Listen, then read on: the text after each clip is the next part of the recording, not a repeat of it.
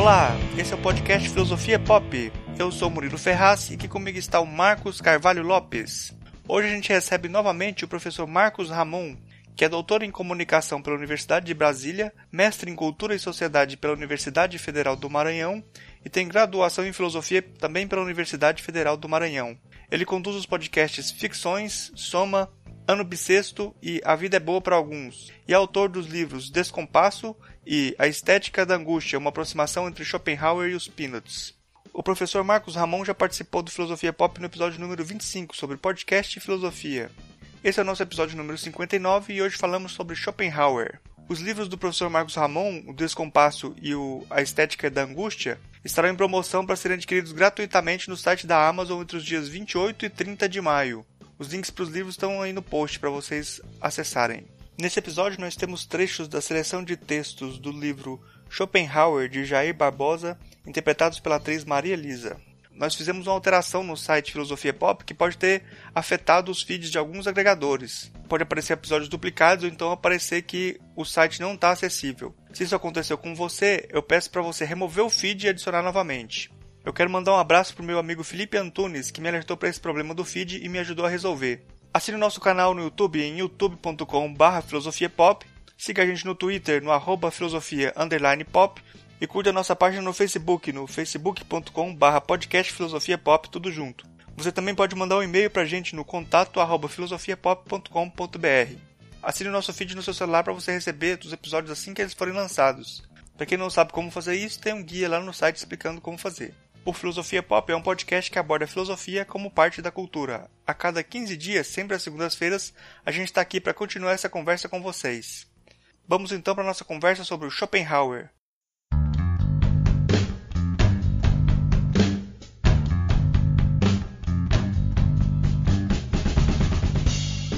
Hoje a gente recebe, direto de Brasília, o Marcos Ramon. É, ele é professor do Instituto Federal de Brasília ele já participou aqui com a gente do episódio número 25 sobre podcast e filosofia, então lá você pode ver uma, uma introdução maior dele lá, né, que eu, que eu falei de todo, de todo o currículo dele. Ele é host dos podcasts Ficções, Soma e, e Ano Bissexto, acho que o Ano Bissexto até já terminou, né, que foi um ano inteiro, né. É, ele é autor do livro A Estética da Angústia, uma aproximação entre Schopenhauer e os, e os Peanuts. Bom, eu vou começar aqui perguntando pro, pro Marcos Ramon é, quem que foi o Schopenhauer? Então, é, primeiro obrigado pelo convite para participar aqui do Filosofia Pop mais uma vez. Naquele momento do primeiro episódio que eu participei com vocês, a gente já deixou em aberto essa possibilidade né, de trazer essa discussão sobre o Schopenhauer.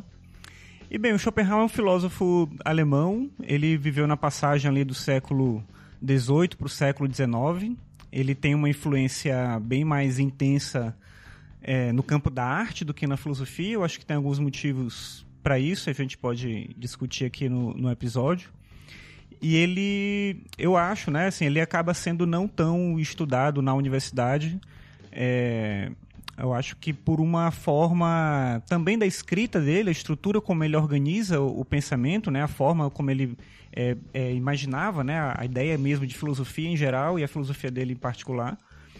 Esse é um ponto, né? E eu acho que seria interessante se a gente conseguisse retomar um pouco da filosofia do Schopenhauer, principalmente para a nossa época. Não porque ele tenha dito verdades ou coisas importantes nesse sentido, mas acho que é porque ele traz alguns elementos que são importantes para para pensar a nossa época. Nesse sentido, acho que ele é um autor não sendo atual, um pouco atual, assim, mais do que alguns talvez que a gente costuma ler. Ah, oi, Marcos, que bom que você a gente conseguiu conversar com você sobre Schopenhauer, que o pessoal estava cobrando isso há muito tempo. Eu espero que você sacie as vontades das pessoas, então. porque, porque já há muito tempo estou falando do Schopenhauer, querendo, querendo sua apresentação sobre Schopenhauer e também sobre quadrinhos, né? Sobre Sim. Vou conversar com você também sobre quadrinhos. Mas aí a gente vai começar já começar perguntando para você uh, se é um pressuposto da para você se aproximar de Schopenhauer, é, essa perspectiva pessimista é, é um pressuposto do pensamento de Schopenhauer? É, assim, o pessimismo ele faz parte da, da perspectiva da filosofia do Schopenhauer, muito ligada com a vida dele, mas eu gosto de uma definição que o Jair Barbosa, que é um, um estudioso e um dos tradutores, talvez o principal tradutor hoje do Schopenhauer no Brasil, que ele fala que a filosofia do Schopenhauer não é uma filosofia necessariamente pessimista, mas o que ele propõe é um prático realismo. Ele entende dessa forma. Que o Schopenhauer tem uma perspectiva realista e de maneira prática, né? Assim, de encarar a vida de uma maneira bem, bem direta. E isso, obviamente, soa como algo, às vezes, bem agressivo. Quando o próprio Schopenhauer se denomina pessimista, ele fala sobre isso em alguns momentos, é porque ele considera que a, a condição positiva da vida é o sofrimento, ou seja, o que pressupõe a vida, o que, o que garante né, a, a, coexistência entre os indivíduos, né, e o que permanece na vida é o sofrimento. Então, se o estado positivo é o sofrimento, não teria como se ter uma atitude positiva diante da vida. Aí ele meio que contesta o Leibniz né, ideia de que nós vivemos no melhor dos mundos possíveis, ele discorda dessa perspectiva. Então, eu, respondendo a sua pergunta, eu acho que sim, a questão do pessimismo é um elemento é, importante para entender a, filosofia do Schopenhauer e aquilo que ele traz como, como base da filosofia dele, mas não entendendo o pessimismo como um desespero de tudo. Inclusive, Schopenhauer apresenta caminhos, né? o pessimismo para ele não representa um, o desenlace da vida, pelo contrário, né? existem formas de, de encarar a vida de maneira boa e, e, e procurar ter a melhor vida possível. Que ele questiona justamente se é, a gente poderia tratar essa vida como otimismo, né? com otimismo, dado que a condição necessária da vida é o sofrimento, na forma como ele interpreta, pelo menos. Para a gente se aproximar mais do Schopenhauer, é sempre de qualquer filósofo também, é importante, acho que entender como ele trata, como o filósofo trata certos conceitos. É, acho que um dos conceitos que o Schopenhauer trata é sobre representação. E como que é o conceito de representação do Schopenhauer para Schopenhauer? É, assim, a, a, o conceito de representação está bem junto com o conceito de vontade. Os dois caminham juntos que estão é, ligados à obra principal dele, que é justamente uma obra chamada O Mundo como Vontade e Representação. No caso do Schopenhauer, a obra dele está muito conectada com a vida dele, assim. Eu respondi de maneira bem rápida quando você perguntou quem era o Schopenhauer, mas se vocês permitirem, acho que talvez fosse o caso de voltar um pouco para para analisar a biografia dele e responder essa pergunta sobre os conceitos, pode ser? Pode ser sim, claro, claro. Porque eu acho que no caso deles tem isso tem uma influência bem direta na forma como ele vê essa questão, principalmente desse conceito que você colocou, né, de representação e o conceito de vontade. Bem, O Mundo como Vontade e Representação é um livro que ele publicou em 1819. Ele tinha na época, ele ia fazer 30 anos. E o Schopenhauer, ele no caminho dele, do nascimento dele até esse momento em que ele publica o livro, ele tem uma, uma formação, digamos assim, acadêmica meio enviesada, né? Tá, tudo tá meio errado assim. Porque ele foi educado pelo pai dele, o pai do Schopenhauer era um comerciante um comerciante que fazia negócios na Europa toda, assim, né? Ele, ele meio que era o cara que importava, exportava coisas e tal, né? Então era uma família bem rica. O pai dele é, se casou com uma mulher bem mais nova, como era comum na época, né? Então o pai de Schopenhauer, eu acho que era quase uns 20 anos de diferença entre a idade né, do pai e da mãe do Schopenhauer, um casamento arranjado pelas famílias e tal. Consequentemente, um casamento infeliz. E o, Schopenhauer e uma irmã, né, do Schopenhauer foram os filhos desse, desse casamento. O pai dele então educou ele para ser um comerciante. O propósito do pai era tornar o filho também um comerciante. E o pai levava isso muito a sério. Por exemplo, quando ele tinha 9 anos, ele levou o filho para uma viagem para a França e deixou o Schopenhauer lá por dois anos, vivendo com um amigo lá, para ele aprender o francês. É, muito do que o inglês é hoje em dia era o francês naquela época. Então a língua francesa era uma língua é, que era tida quase como uma língua universal, assim. E aprender o francês era muito importante para quem fosse ser um negociante. Então o, Schopenhauer, de 9 anos, ficou dois anos longe de casa para aprender o francês na França e tal. Curiosamente, o Schopenhauer mais velho, e aí entra essa discussão da, da forma pessimista dele de ver o mundo, né? O Schopenhauer mais velho relembrava esses dois anos como os momentos mais felizes da vida dele. E é curioso que fossem momentos justamente que ele estava longe da, da família, né? Do pai, da mãe e tal. É, enfim, aí ele tinha essa educação formada, né? Para o comércio. O Schopenhauer guardava a, as cartas, as coisas dele. Ele tinha uma, uma, uma forma de ver o mundo. Ele achava que ele ia ser importante. Ele tinha essa coisa com ele de que ele ia ficar famoso, de que ele ia ser relevante de alguma forma. Então ele guardou tudo que tinha a ver com ele, separou tudo isso, inclusive em alguns casos ele anotava nos cadernos assim para os biógrafos, ele catalogava as cartas, toda carta que ele escrevia, aí ele pegava, anexava junto a resposta e aí separou tudinho para os biógrafos no futuro poderem ter acesso a esse material. É interessante porque a gente tem muita coisa sobre ele, né? E tem essas, essas cartas, as mensagens do pai dele. O pai dele, quando se correspondia com o filho, era sempre para reclamar de alguma coisa, ou que ele não sabia escrever bem, ou que ele precisava melhorar o jeito como ele é, falava e tal. Então eram sempre cartas assim direcionando o jeito do Schopenhauer ter que agir, ter que se comportar e tal. Por um acaso assim meio que da vida, né, uma coisa meio aleatória, o Schopenhauer jovem acaba se apaixonando pela literatura e pela filosofia. O pai não queria que ele estudasse essas coisas, mas ele acaba tendo acesso a esses livros e ele quer ser um acadêmico, ele quer ser um escritor. E o pai dele viu isso com um terror, assim, uma coisa abominável que acontecia na vida do filho dele, né? E ele queria de toda forma evitar isso. Vendo que o, o Schopenhauer insistia nessa ideia, é, o pai propõe para o filho, quando ele tinha 15 anos, uma, uma, uma solução. Né? Ele fala assim: ó, se você quiser ser um acadêmico, tudo bem. Você vai seguir a sua vida, mas você vai viver por sua conta. Você não vai ter acesso ao meu dinheiro, nada do que eu construir. Se você quiser ser um comerciante, que é o que eu quero que você faça, você vai ter acesso à, à minha herança e eu te pago, a gente faz juntos, né? No caso ele, o pai e, o, e a mãe, uma viagem de mais de um ano durante por toda a Europa. Né? A gente vai viajar a Europa toda e tal, conhecer os lugares que ele admirava, ele lia muita poesia, muita literatura, ele queria conhecer esses lugares. E aí para um menino de 15 anos era difícil negar uma proposta como essa, né? E aí o Schopenhauer acaba aceitando fazer essa viagem. No caso, eles vão para alguns países, né? Vão para Holanda, para Inglaterra, França, Suíça acho que Áustria também. E o pai dele, com essa obsessão dele de tornar ele né, um comerciante, obriga ele, no país que ele está, a escrever um diário na língua do país. Então, na Inglaterra, ele escrevia em inglês, na França, escrevia em francês. Né, no lugar onde ele estava, ele escrevia esse diário lá. E o Schopenhauer depois compara essa viagem dele com a saída do Siddhartha do castelo. Ele diz que quando ele faz a viagem, ele sofre um baque assim porque ele sonhava com o mundo da poesia, o mundo da literatura, né, um lugar bonito, mas o que ele vê é o sofrimento. Ele nasceu um ano antes da Revolução Francesa. Schopenhauer nasceu em 1788. Então, a Europa que ele vai conhecer é uma Europa destruída.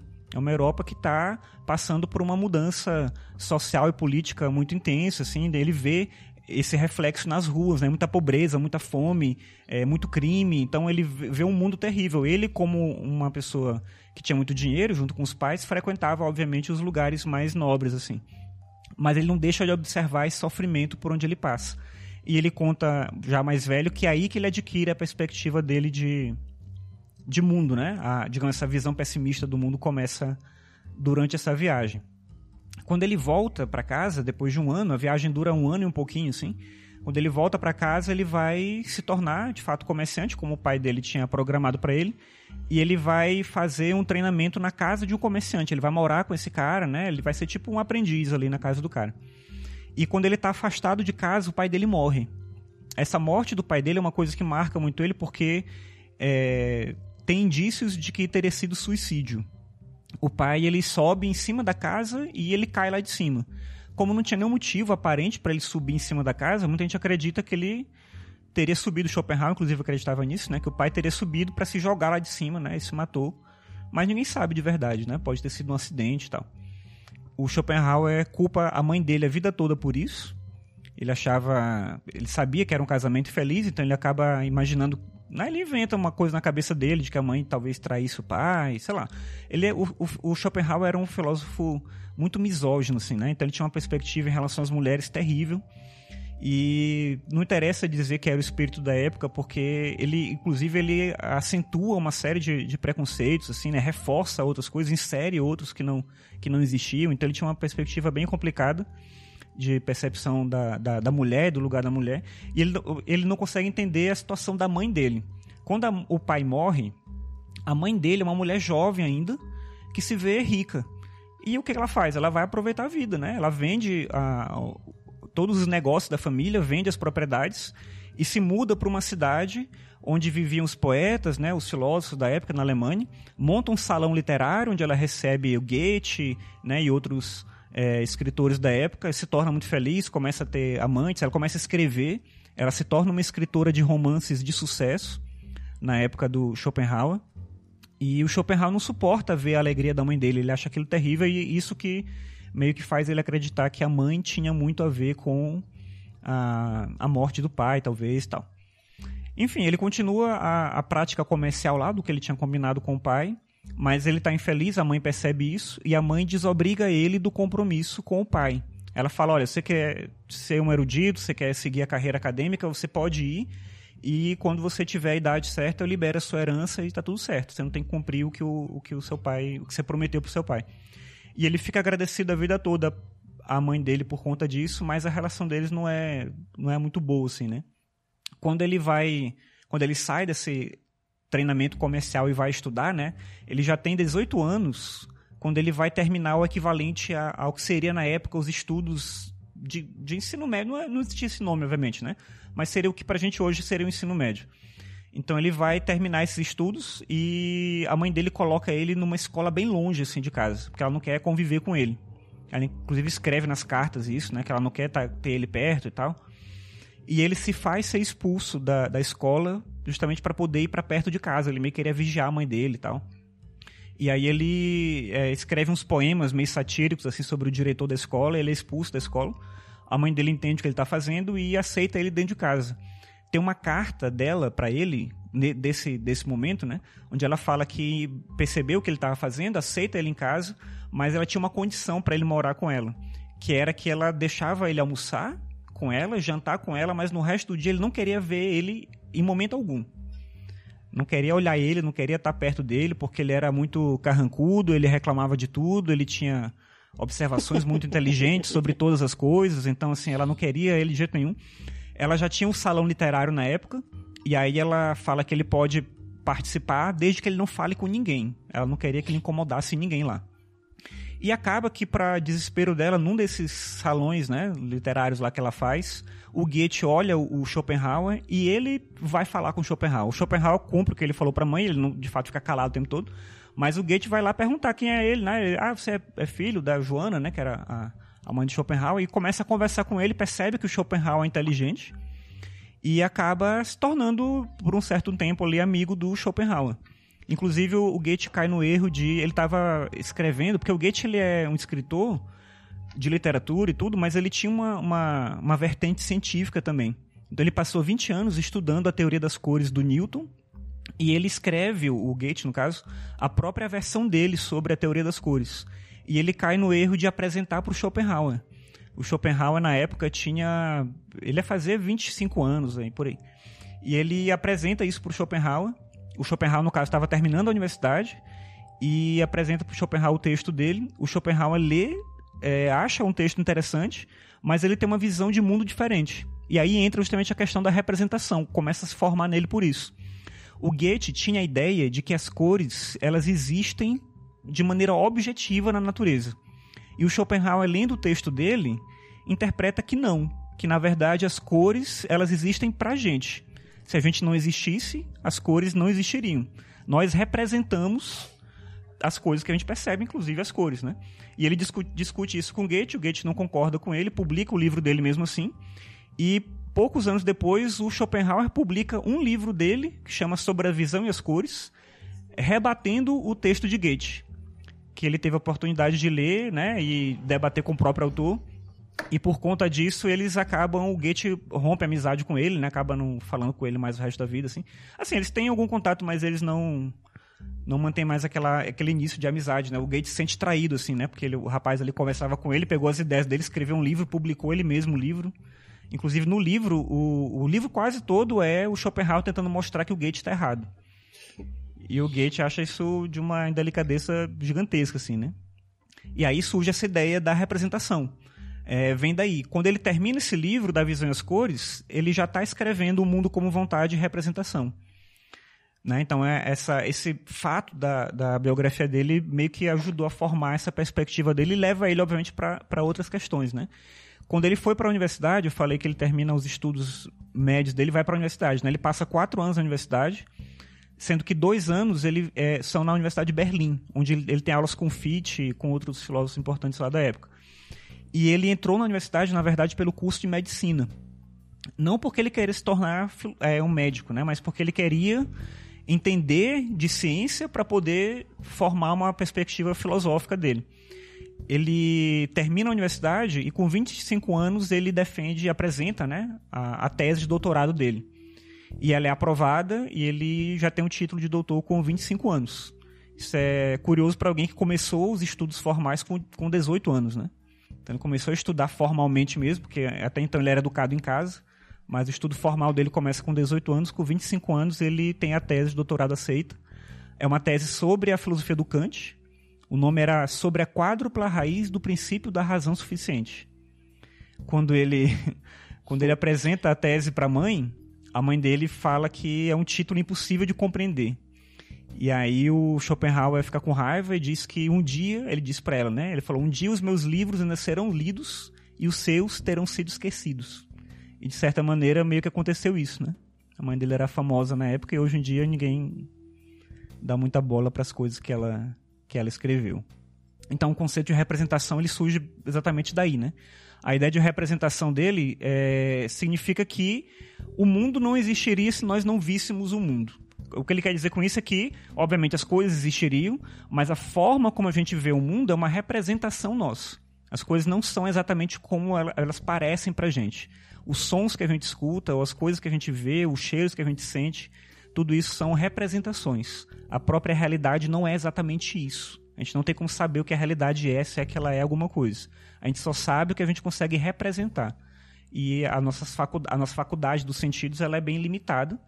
E ela é, obviamente, é diferente da dos outros animais, porque eles representam também o mundo de uma outra maneira. O Schopenhauer insere o ser humano num conjunto com os outros animais, sem que o ser humano seja mais importante seja, o ser humano não é dotado de uma capacidade diferente de ver o mundo. Ele é dotado de uma capacidade de ver o mundo, de perceber o mundo, de representar as coisas, como os outros animais também possuem. Mas, de certa maneira, ele é um dos responsáveis aí por trazer uma perspectiva de desimportância, digamos assim, do ser humano diante da própria natureza, né? Ou a ideia de uma criação, né? Deus criou o ser humano como um ser divino especial para viver na Terra. O Schopenhauer nega essa, essa perspectiva, né? Então, o máximo que a gente faz é representar o mundo e tentar entender ele a partir dessa representação. Seria só isso para ele. É muito bacana esse percurso que você fez, porque eu não sabia dessa ligação com o Goethe. Na, na faculdade toda, todo curso, eu nunca li nada do Schopenhauer, nunca foi uhum. um autor, não é, não é canônico mesmo, né? Sim. É, mas pior pra, pra, mas ultimamente está sendo mais estudado, está sendo mais lido, os grupos de pesquisa estão mais fortes, etc. Mas quando você fala do Schopenhauer, geralmente o pessoal coloca ele como um filho do Kant e o pai do, do, do Nietzsche. assim, Isso, é. não, não, não, colocam ele como é, a ligação com, com Goethe, com Fichte, uhum. toda essa, é, essa, essa relação que faria dele um autônomo é, é apagada, é como se fosse uma ponte entre esses dois autores. Então, fazendo, fazendo esse, esse caminho ainda, para a gente falar um pouquinho mais de representação, tem muito do, do, do, do, Kant nessa, nessa ideia de representação, né? Como ideia de, de, de fenômeno, né? E, uhum. e aí tem, tem uma diferença, parece, porque o Kant tinha aquele negócio do, do, do espaço do, do, entendimento e o, do que é, o que é o entendimento, o que é conhecimento. O, o Schopenhauer vai colocar no entendimento o que é intuitivo e o conhecimento, uh, o abstrato, que é linguístico, né, que é comunicável. Mas não uhum. tem uma hierarquia entre as duas coisas, né? É, até existem, parece que vantagens até em, em conhecimento intuitivo. Queria que você comentasse sobre isso, que eu acho que vai ser importante uhum. depois. É. Então, o Schopenhauer tem essa questão, que é uma das coisas que eu falei sobre talvez ele não, não ter se tornado, como você comentou, um autor canônico na universidade. O Schopenhauer tinha uma perspectiva de simplificar o conhecimento. E a própria escrita dele vai muito nesse sentido, né? Ele tem um texto é, famoso do final da vida dele que chama Sobre Livros e Leitura. E ali ele fala que se você tem uma coisa importante para comunicar, você tem que comunicar com clareza. Se você tem algo importante para dizer, você tem que dizer de forma que as pessoas consigam compreender. E uma das principais críticas que ele faz ao Kant é justamente a questão da, da, da interpretação dele, o fato de que o, ele achava que o Kant dava voltas demais para dizer algo muito simples. Só que a simplificação dele não é só uma simplificação de linguagem, é uma simplificação também de entendimento, também que você falou. Ele pega e re reduz demais as categorias. Então, para ele, por exemplo, do que o Kant fala, só interessa é, tempo, espaço e causalidade. Então, com isso aí você já resolve todo o problema. Não precisava toda aquela volta que o Kant que o Kant argumenta, né, a maneira como ele constrói o pensamento dele.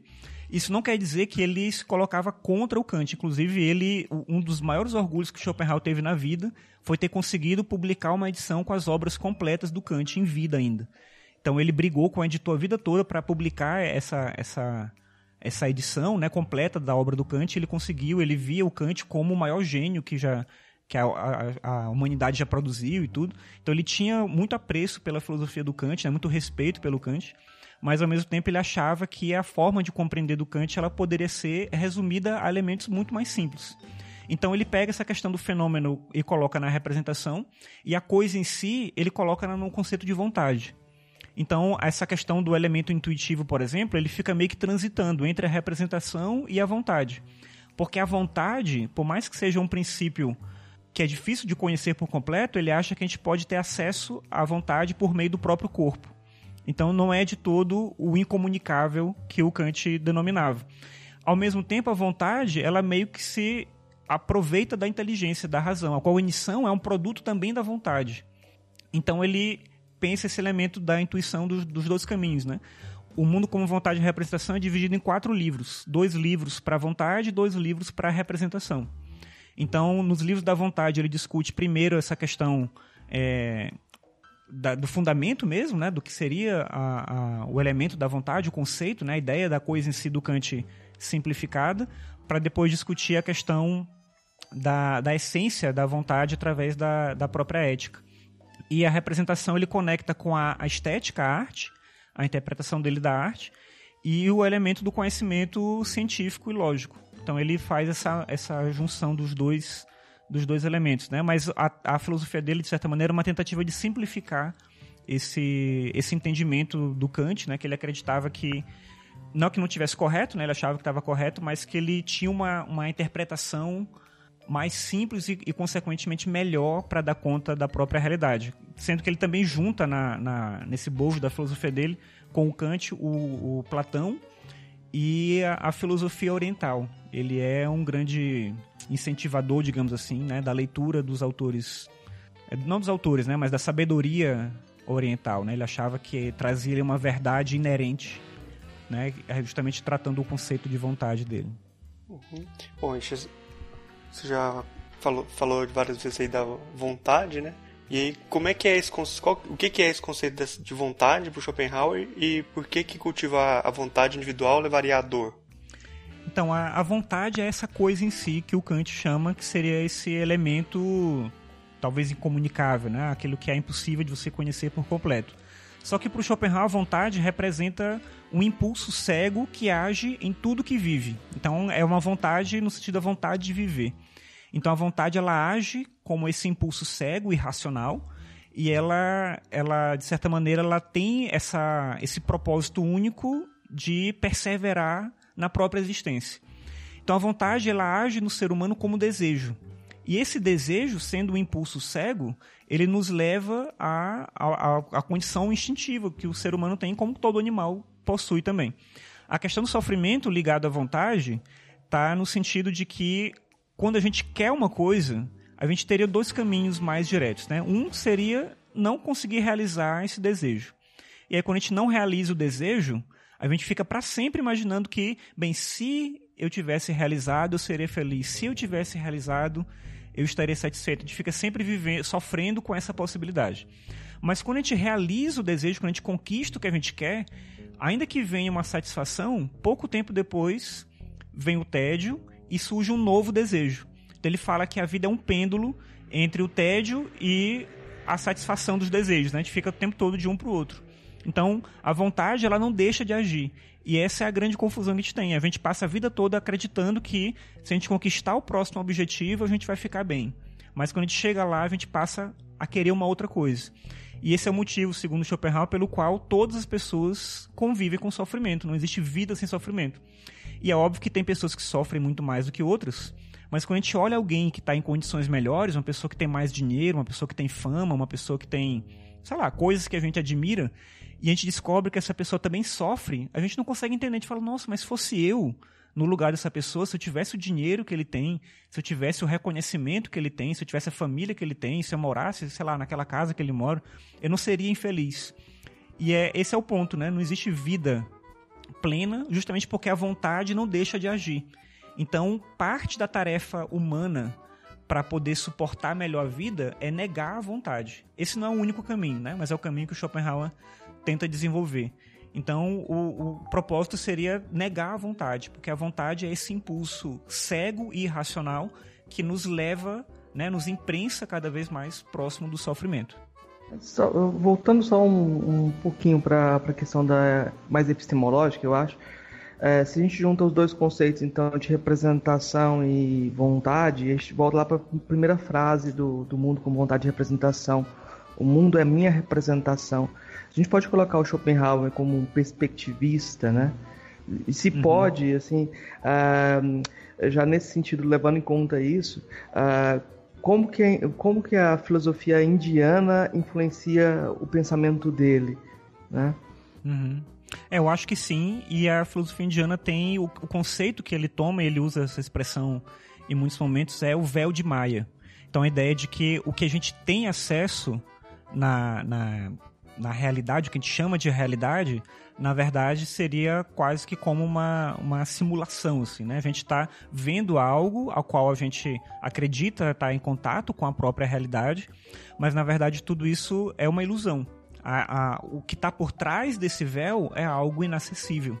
E inacessível mesmo, assim. A gente, por mais que possa falar sobre a vontade, o, o conceito, né, ele, ele toma a, os conceitos das formas platônicas para tentar interpretar a mesma coisa e tal. Mas quando a gente, se a gente tentar acessar isso, a gente não vai conseguir. Então esse não é um objetivo possível, assim, né? Não é, não é algo de fato almejável. Mas a gente o tempo todo está convivendo com essa, essa barreira, que é esse próprio véu. Que ele impede, ele trava a gente de acessar esse depois. Então o que a gente pode, no máximo, é intuir. E essa é uma crítica que ela é feita constantemente à, à filosofia do Schopenhauer, porque o argumento que ele usa para discutir a vontade, do ponto de vista lógico, é um argumento bem fraco, que é a analogia. A ideia dele é que, já que eu sinto a vontade agindo no meu corpo, no caso Schopenhauer falando sobre ele, né, no meu corpo, eu posso imaginar que nas outras pessoas ela age da mesma forma. Então, por analogia, ele, ele acreditava que era possível intuir, digamos assim, o que a vontade fazia, né? De que maneira a vontade ela, ela agia nos outros. A mesma coisa é o que a gente faz com a representação. O conhecimento científico não é um conhecimento que se debruça sobre a verdade da própria natureza, mas é que tenta entender a maneira como nós representamos a natureza, aquela coisa lá que eu falava das cores, né? A, a frase que o Schopenhauer usa no livro dele para rebater a teoria do Goethe é que a luz não existiria se não a víssemos. Não existiria luz se não, a gente não tivesse aqui para poder ver a luz. Então, é, nós representamos isso que a gente acredita ser o real, mas o real mesmo é algo que não existe, né? Não tem essa possibilidade. É, eu, eu, essa coisa eu acho que sempre. O, o, o Gate deve ter ficado puto também com ele, né? Que essa coisa de, da representação, de falar que é como se a realidade não existe ou, ou, ou não dá pra, pra alcançar, assim, né? Eu, eu, eu tenho dificuldade de meio de entender, assim, porque. É, tá, você pode dizer que, por exemplo, que as, acho que hoje é mais fácil de, de é mais, eu não sei se é mais fácil ou mais difícil, deixa eu tentar pensar aqui, né? Que você tem, por exemplo, as cores como frequências de luz, que hoje dá para você falar dessa forma, né? Que uhum. mesmo, mesmo que a sua representação, o que você enxergue da, da, das cores seja uma outra coisa, elas têm uma, uma identificação física ali que é a frequência de luz que elas que, é que certo objeto vai refletir ou que enfim nesse sentido né então assim alguma alguma coisa ali existe até para ela ser percebida de uma forma semelhante entre pessoas diferentes né uhum. aí como é como é que elas são uma representação da, da pessoa assim eu acho que essa, essa, essa parte assim me me pega um pouco é, é porque para ele não é que não é que o real ele não exista. A ideia é que a gente não consegue acessar esse objetivo. Esse elemento objetivo da própria natureza, da própria realidade. É como, por exemplo, hoje, a gente, a gente entende hoje de outra forma, por conta dos avanços né, da ciência, principalmente da, da física quântica, que determinadas coisas que parecem óbvias não são tão óbvias assim. Por exemplo, nenhum átomo toca outro átomo. Quando dois átomos entram em colisão, você tem uma explosão atômica. Então, isso me leva a entender que quando eu boto a minha mão em cima da mesa e eu toco a mesa, na verdade eu não estou tocando essa mesa. Então, isso contraria a minha percepção da realidade. Porque a minha percepção sensorial me diz que eu estou encostando na mesa. Mas se um átomo não toca no outro, eu não estou tocando nessa mesa. O que eu sou não encosta nesse outro objeto. Mas como é que eu vejo então isso acontecer? É porque é uma representação minha. É a forma como a gente consegue traduzir essa realidade microscópica através dos nossos sentidos. Então a gente traduz isso dessa forma. Claro que o Schopenhauer não consegue explicar dessa maneira porque ele está antes né, desse desenvolvimento uhum. da física quântica, mas a física quântica, de certa maneira, ela, ela consegue explicar um pouco melhor essa intuição que o Schopenhauer tinha. Ou seja, a realidade, ela existe de alguma forma, mas a gente não consegue ver a realidade como ela realmente é. A dor, quando eu machuco meu dedo, não acontece no meu dedo. E se ela não acontece no meu dedo, como é que eu sinto essa dor? Né? Como é que essa percepção, a ideia da dor do físico, ela acontece? A percepção sensorial que a gente tem é que eu machuquei a minha mão, né, o meu dedo, ele está sangrando e é por isso que eu sinto dor. Mas se a dor não acontece aqui, no físico, né? se a dor ela é um processo que está conectado diretamente com a minha sensibilidade do ponto de vista também cognitivo, isso traz uma, outras questões, né? O que o Schopenhauer, como eu falei, obviamente não tinha acesso a essa forma de ver, mas ele, ele intui algo próximo disso. De que tudo que a gente percebe, tudo que a gente sente, na verdade, é uma intuição cognitiva. É uma maneira como a gente conseguiu representar a realidade, traduzir a realidade através dos nossos sentidos. E o que ele imaginava, que é, de certa maneira o que acontece também, é que os outros animais percebem de outras formas. Então, não é que não exista algo objetivo na cor, mas tem animais que olham, percebem outras cores que a gente, né? Menos cores, mais cores, mais sons, menos sons. Então a gente não tem acesso à realidade mesma. É isso que ele, que ele quer dizer. É, essa realidade mesma tem sempre parece algo de sublime, né? Assim, sempre meio indizível. Eu acho interessante nessa explicação assim que é, a princípio fica parecendo que colocar que existe uma vontade maior externa que criou todas as coisas, que é, é como se você colocasse um elemento humano é, em todas as coisas, transformasse tudo em humano. E pelo contrário, né? Uhum, é, é, tipo, pelo, não é isso, não é transformar em humano. É nós, nós, nós que erramos quando nós tentamos fazer isso, né? É, isso. Nós colocamos nosso desejo na frente das coisas e não conseguimos alcançar as coisas Uh, a gente não vai conseguir ter essa representação, não vai alcançar esse real, essa vontade bruta. Uh, mas você falava de início que uh, comentou, chegou a comentar como a gente podia se tentar se libertar da tirania da vontade, né? E o Schopenhauer parece que tem dois caminhos: é, o asceticismo e a arte, né? Eu queria que você uhum. comentasse esses dois caminhos aí, essas duas possibilidades de tentar é, se libertar da, da dor, né, da vontade. Uhum. Então, o Schopenhauer ele vai nessa linha de buscar o caminho da negação da vontade. Eu comentei antes que esse não é o único caminho, porque no mundo como vontade e representação ele apresenta duas possibilidades. Né? O grande problema com a questão da vontade, para ele, é que a gente é levado por esse impulso cego sem perceber. Então a gente é empurrado pela vontade o tempo todo de maneira inconsciente. Ele imagina dois caminhos possíveis para a gente se libertar desse jugo da vontade. Um caminho seria afirmar a vontade conscientemente. Você perceber a vontade em você agindo na sua vida e aceitar isso e viver isso de forma intensa. Ele chama isso de existência heróica. Mas ele fala que não consegue imaginar como alguém poderia querer isso e conseguir desenvolver esse caminho. Então ele vai para o outro caminho, que é o caminho da negação da vontade.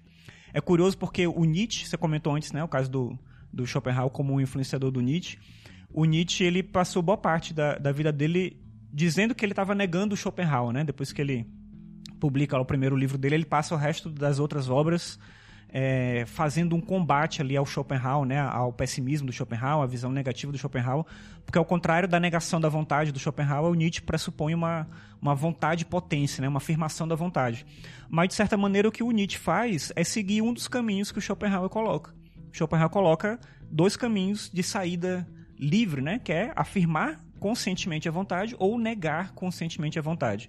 O Schopenhauer desenvolve o caminho da negação e o Nietzsche desenvolve o caminho da afirmação da vontade. Então, mesmo negando até o final da vida, o, o Nietzsche sempre foi Schopenhaueriano nesse sentido, né? E na negação da vontade teriam duas possibilidades. Uma possibilidade momentânea é a arte, e uma outra possibilidade, que seria uma possibilidade permanente, é o ascetismo, onde ele coloca essa conexão direta com a ética. Seria uma vida santa, né? negar mesmo a vontade. Aí ele se alinha mais uma vez com o pensamento oriental, quando ele imagina essa negação da vontade como o próprio nirvana, no momento que você cessa o desejo, você rompe a barreira do desejo. Então, viver uma existência em que você não deseja mais, em que você só faz o que você faz porque você precisa fazer para continuar vivo, mas que o desejo em si ele não, não age mais sobre você, esse seria o propósito dessa condição do ascetismo, seria a negação plena da vontade. Só que esse é um caminho dificílimo, assim, né? Raro. Então poucas pessoas conseguiriam chegar a isso. O próprio Schopenhauer, a biografia dele mostra isso, ele estava léguas de distância de estar tá perto dessa, desse ascetismo, né? Porque, por exemplo, o Schopenhauer, o caminho da ética é a compaixão. O que ele critica na, na ética kantiana é a ideia de uma ética baseada no imperativo, no dever, na estrutura racional. Ele acreditava que a ética, como negação da vontade, tem muito mais a ver com alteridade, é o reconhecimento do outro. Então, no momento que eu percebo o outro e entendo que o sofrimento que atinge a ele é também um sofrimento que me atinge, é nesse momento que eu penso a possibilidade da ética. Então a ética está na compaixão pelo reconhecimento da alteridade, não no dever ou numa estrutura racional, né, ou qualquer coisa desse tipo. Só que o próprio Schopenhauer tinha uma, uma a vontade muito presente nele, né? Assim, ele, ele não negava isso, ele não fingia que era diferente, né? Por exemplo, Schopenhauer tinha um outro inimigo.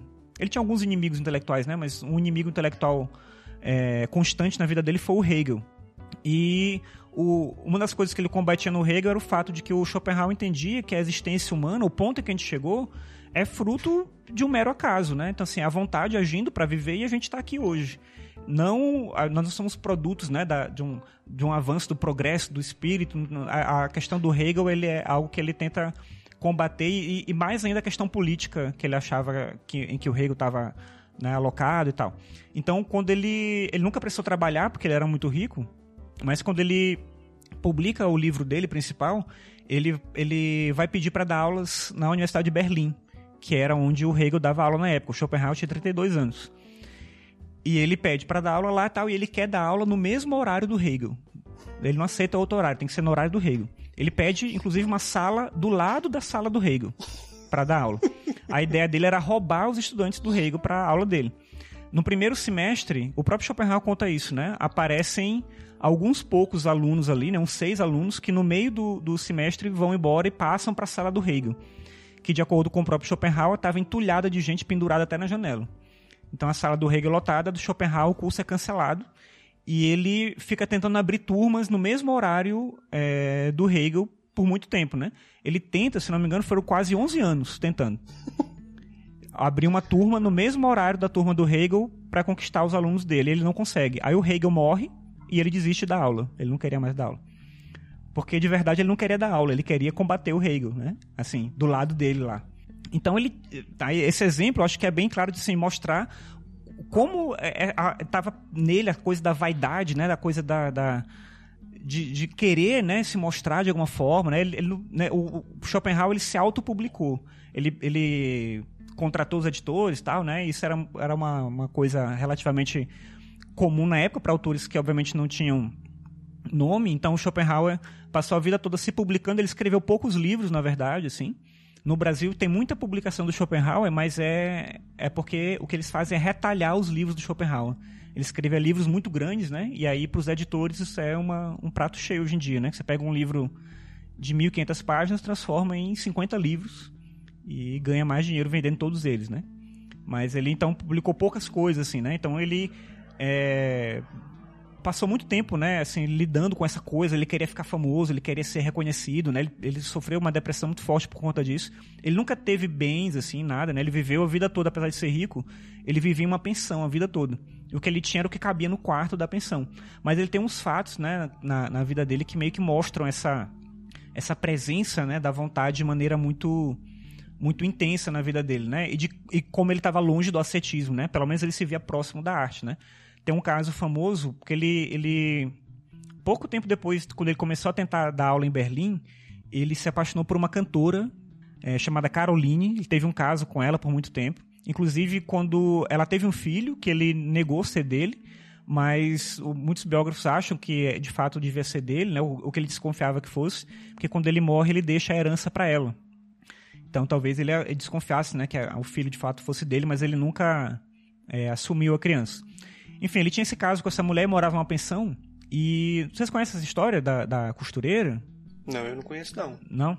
Então ele tinha essa amante, né, essa cantora que era amante dele, e ele morava numa pensão e as pessoas achavam ele muito estranho. Ele era um cara que não falava com ninguém, ele não tinha amigos, né? E tinha essa amante lá e tal.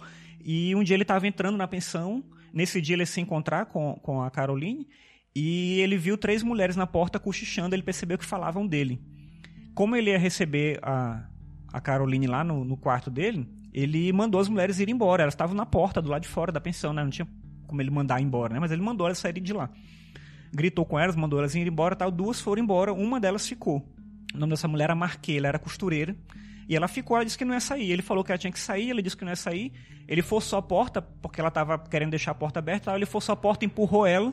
Ela caiu, se machucou. E processou o Schopenhauer dizendo que ela estava inválida. Que ela tinha machucado o braço, não podia mais costurar. E que ele ia ter que pagar uma pensão vitalícia para ela.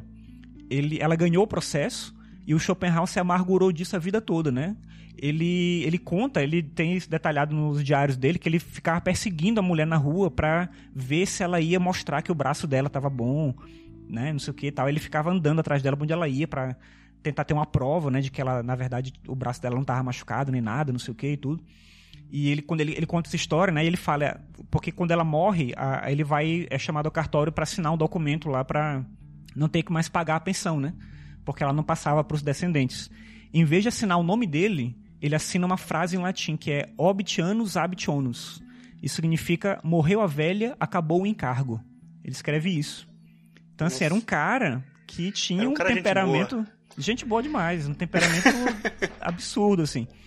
Quando ele quando ele te passa essa situação, como eu falei, ele fica o tempo todo com isso, né? Quando ele conta essa história, ele fala, né? E a desgraçada viveu 60 anos, né? Então, assim, ele tinha um ódio, assim, terrível, que passou muito tempo pagando a pensão, né? Que tinha que pagar aquele dinheiro. Ele tentou várias vezes, né? É, não ter que pagar. E, e, tem alguns fatos também da vida dele. Quando ele, ele escreveu, tinha na época é, concursos de sociedades reais da época, né? Que faziam concursos literários, né? Filosóficos e tal a sociedade norueguesa fez um concurso desses, Sociedade Real de, do Norueguesa, né? Ele participou com o texto dele e ele ganhou.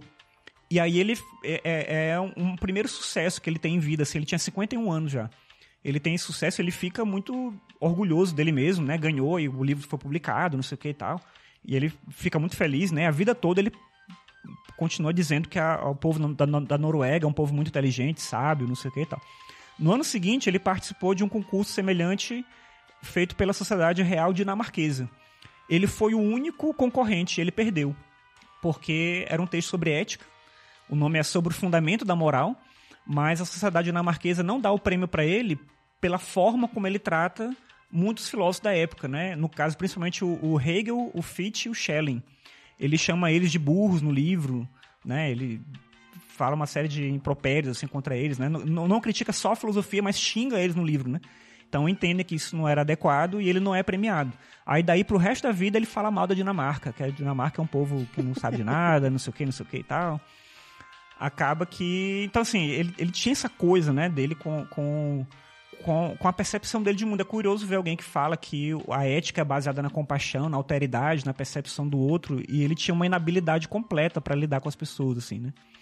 E a, meio que a biografia dele mostra isso. É, mas por outro lado, ele, então assim, o caminho do ascetismo seria isso, né? Assim, você negar a vontade ao ponto do reconhecimento do outro, de entender que o sofrimento é algo que não nos separa, mas que nos une, e aí você passar, então, dedicar a sua vida a essa negação da vontade e a, a, a um impedimento da continuidade da vontade, né? Ajudando a amenizar o sofrimento alheio. Esse seria o caminho do ascetismo. E o caminho da, da arte é um caminho mais individual quando você frui a arte ou quando você produz uma obra de arte, durante esse momento é como se a vontade ela se afastasse.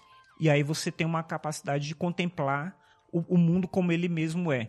Claro que isso é uma, uma metáfora, né? não que você vai ver mesmo alguma coisa nesse sentido, mas naquele momento meio que cessa a vontade. Então, durante o momento de fruição da obra de arte ou de criação da obra de arte, você tem um descanso da vontade. E o Schopenhauer via nele mesmo essa forma de, de se afastar da vontade. Né? A arte era o caminho para ele, né? já que ele não tinha esse caminho do ascetismo, que ele mesmo dizia era muito difícil, né? era muito raro, mas na arte era algo presente. Ele coloca a música como a arte mais exemplar, mas é, ele faz uma hierarquia das artes, inclusive. Né? O primeiro curso que ele vai preparar para dar aula lá em Berlim, que falha, né? mas ele começa a dar aula, é justamente um, um curso sobre estética. E foi publicado como em português tem, é, o nome é Metafísica do Belo. E aí ele vai estabelecer essa conexão né, da arte com a vontade, na né, hierarquia das artes, ele tem uma estrutura lá de pensar o lugar da arte, mas assim, a arte como sublimação. O que muita gente critica, é essa parte da filosofia dele é a parte que mais influenciou escritores né, e artistas depois, assim. Mas é porque ele vem de uma visão de arte muito idílica, assim, a ideia da, da, arte pela arte, a arte como sublimação. Isso é algo muito criticado, né? Ele, como autor do romantismo, ele reforça uma ideia do gênio, né? Do indivíduo que tem uma capacidade de ver o mundo que ninguém tem. Ele ressalta esses elementos, assim. E a arte seria esse caminho, né? Então é como se o artista ele olhasse o mundo de uma maneira que a gente não consegue ver e ele emprestasse os olhos para a gente através do acesso, né, do contato com a arte, a gente conseguisse apaziguar a vontade. Então a boa arte, ela é essa arte que tem essa condição meio que etérea. Daí ele criticar a qualquer forma né, de expressão artística ou literatura ou de escrita que tivesse voltada para o comércio, né, para pro entretenimento, algo desse tipo, assim, é algo que ele critica bastante. O Schopenhauer influencia muito o Adorno, o Horkheimer, né? Então a visão deles lá da indústria cultural deve muito a essa, a essa questão do, do Schopenhauer, por exemplo, né? Uhum. Eu acho interessante na história que você contou da, da vida dele, de como, como ele tinha uma... Quer dizer, ele, ele teve aquela, toda a rivalidade dele ali com Hegel, por exemplo, Uhum. E, é, e é interessante, eu acho interessante meio que uma, uma percepção que ele tem até, talvez, da importância do, do adversário que ele está escolhendo, né? Porque Sim. ele poderia ter tido uma rivalidade com algum professor que hoje a gente nem soubesse quem que era, né? Tipo assim. Uhum. ele fez Sim, não, é, logo... é isso. Não, e por exemplo, quando o Hegel morre, ele ainda poderia dar aula, talvez ficasse mais fácil, mas ele desiste porque ele entendia que agora não valia mais a pena. Assim, ele queria combater o Hegel com o Hegel vivo. Então, assim, quando uhum. o Hegel morre, era muito fácil ele ficar na sala lá sem o Hegel do lado falando mal dele, né? Então é, é meio uhum. isso, o reconhecimento mesmo da. da... E é curioso essa história porque ele estava em Berlim e ele sonha com um amigo de infância. Eu falei lá no começo que ele é, passou alguns anos na França quando era criança, né? E ele sonha com esse, com esse menino que, que era amigo dele lá na França. O filho lá do amigo do pai dele, né? E ele sonha com esse menino morto, não sei o que e tal, né? E ele tem esse sonho como uma premonição e vai embora de Berlim. Depois tem um surto de cólera e é por conta disso que o Hegel morre lá. E meio que ele. Aí ele. Cara, uma coincidência, né? Mas ele achava que, de alguma forma, né? Ele conseguiu intuir, né? O que ia acontecer com ele e tal. E ele acabou conseguindo escapar lá da, desse destino e tal. Ele tinha uma coisa meio que. É, apesar dele não ser um cara voltado para uma visão muito mística, apesar de, assim, ele se conecta com a, a, sabedoria hindu muito mais pela visão metafísica dela, né? Não por ele acreditar em um deus, alguma coisa assim. Então ele não tinha essa questão mística muito direta nele, mas ele, ele tinha essas contradições, né? O tempo todo na vida dele, assim. Ele tinha, por exemplo, um cachorro que era inclusive na época quando ele fica famoso no final da vida, ele tem uns anos de fama no final da vida, né? Diferente de alguns filósofos que passaram a vida toda é, meio no ostracismo, assim, o Schopenhauer consegue fama no final da vida. E na época começam a escrever muito sobre ele, falar sobre ele. E uma das coisas que os jornais mais ressaltam da época é que o único amigo que ele tinha era um cachorro, que era um poodle, que o nome era Atma. Atma é alma do mundo. E ele tinha esse cachorro, e quando o cachorro morria, porque ele tinha um cachorro. Ele sempre teve um, um poodle por muito tempo, assim, ele conviveu com, com o mesmo tipo de cachorro. Ele pegava um novo cachorro para criar, da mesma raça, e dava o mesmo nome, né? Então ele meio acreditava como se fosse uma coisa meio da, da dessa ideia da, da, da, tradição hindu, né? De acreditar de uma alma que ela, que ela sobrevive, né? Uma outra existência e tal, uma coisa nesse sentido. Claro que ele é, era meio uma coisa meio jocosa, assim, dele. Não que ele acreditasse realmente nesse fato, né? Mas essas contradições do cara, né? Parece que, por mais que a gente fuja da religiosidade, ela acaba voltando por um ralo metafísico aí, né? Porque a ideia da epifania que a obra de arte traz acaba sendo um, um elemento de laicização da religiosidade, né? E você pensar na, na, ideia de queda, né? É como se Schopenhauer levasse muito a sério a ideia da queda também, né?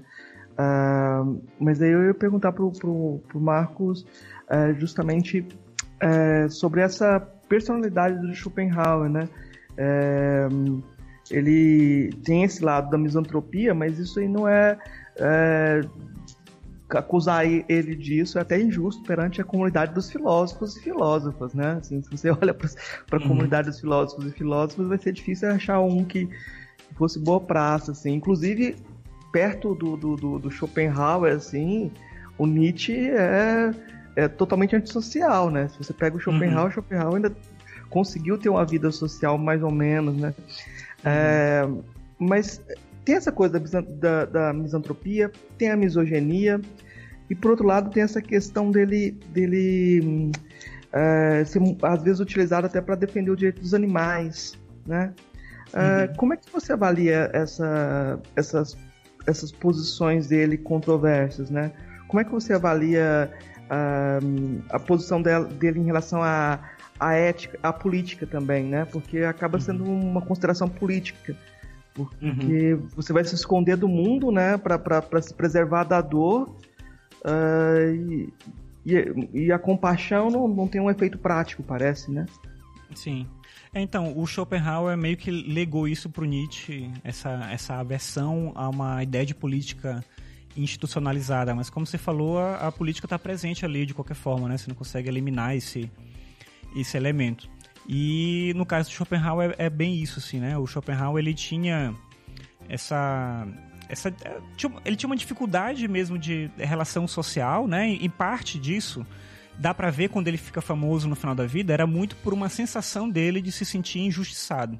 Ele achava que o mundo não reconhecia o talento dele, que as pessoas não conseguiam ver a capacidade que ele tinha. Por outro lado, ele foi alguém que foi obcecado pela produção da obra dele. Ele viveu para a obra dele. Assim, ele não fez outra coisa na vida que não isso. Ele, ele tentou, como eu falei, né, dar aulas, mas não porque ele queria dar aula, era uma forma de divulgar o pensamento dele.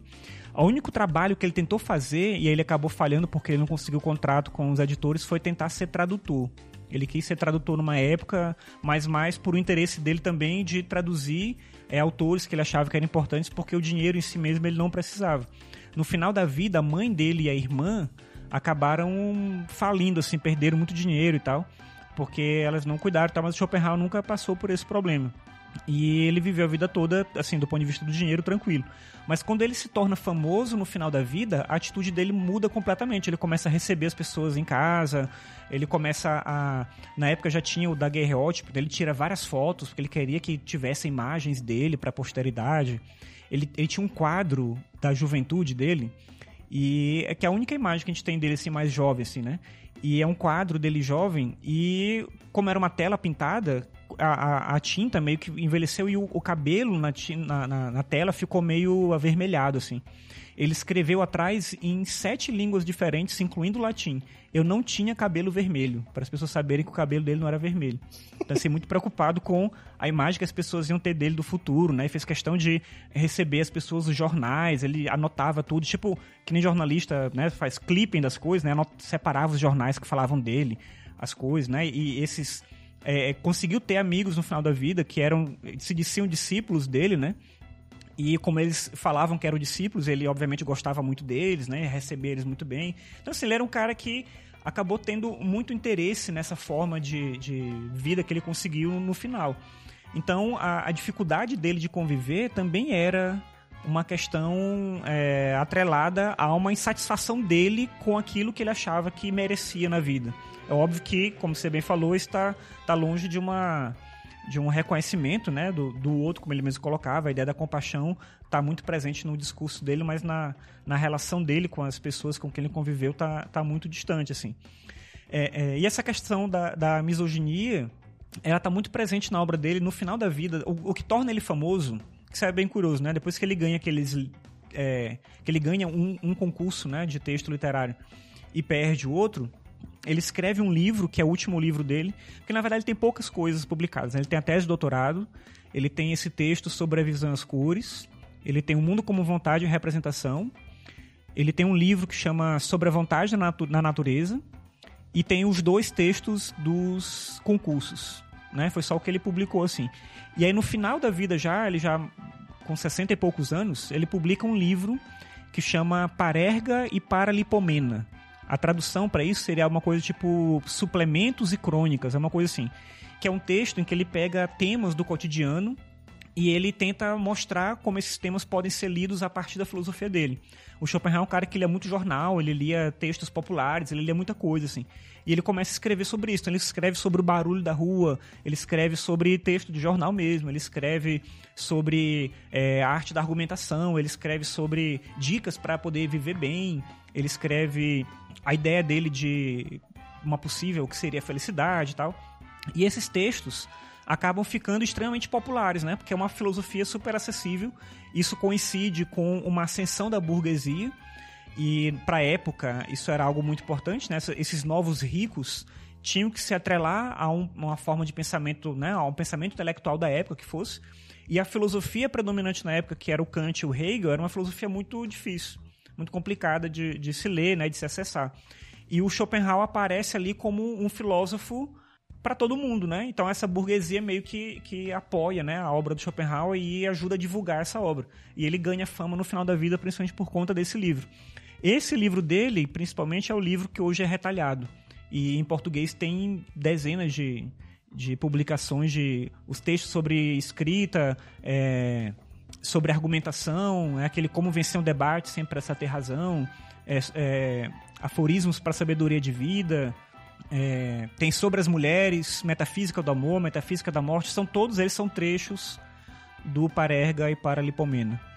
E nesse livro é que tem esse texto sobre as mulheres, que é onde tem a visão dele, onde tem toda a fama dele, justificada, obviamente, da questão da misoginia. A gente acaba sabendo muito depois também, por conta das cartas, né, dos diários dele e tudo.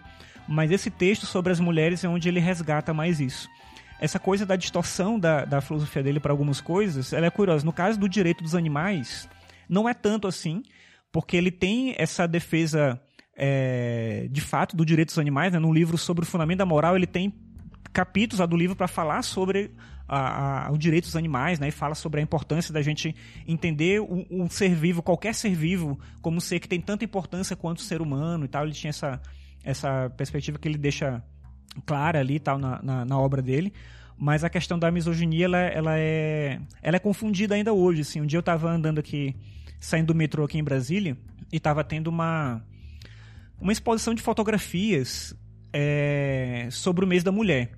Isso foi no ano passado. E cada fotografia tinha uma frase embaixo assim ilustrando aquela foto. Então tinha lá uma foto de uma mulher e embaixo tinha uma frase do Schopenhauer que é uma frase que ele fala que a mulher, eu não lembro exatamente a formulação da frase, mas é tipo assim, a mulher é um efeito deslumbrante da natureza. E aí pegaram essa frase e botaram lá como um, um exemplo positivo, né, ressaltando a, as mulheres. Na verdade, a frase tem um sentido contrário, né? Porque no Sobre as Mulheres ele fala que a mulher tem esse efeito deslumbrante porque a mulher é fruto da vontade e a vontade fez a, a mulher é, justamente sedutora para ela poder atingir o objetivo da própria vontade, que é gerar mais vida. Então ele entende a, a, a mulher, o feminino, como na verdade um produto da própria natureza. Então, a tarefa da mulher é perseverar a espécie, né? fazer com que a espécie continue. E é por isso ela tem as estratégias né? da própria sedução, da argumentação. Então, por exemplo, Schopenhauer via a mulher com uma capacidade argumentativa muito mais forte que a do homem.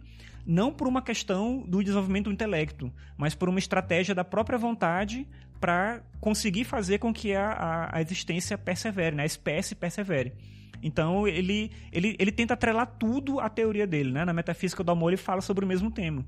O amor, a forma como a gente entende o amor na poesia, ou as justificativas que a gente tenta encontrar para justificar o amor, na verdade é uma tentativa da própria vontade.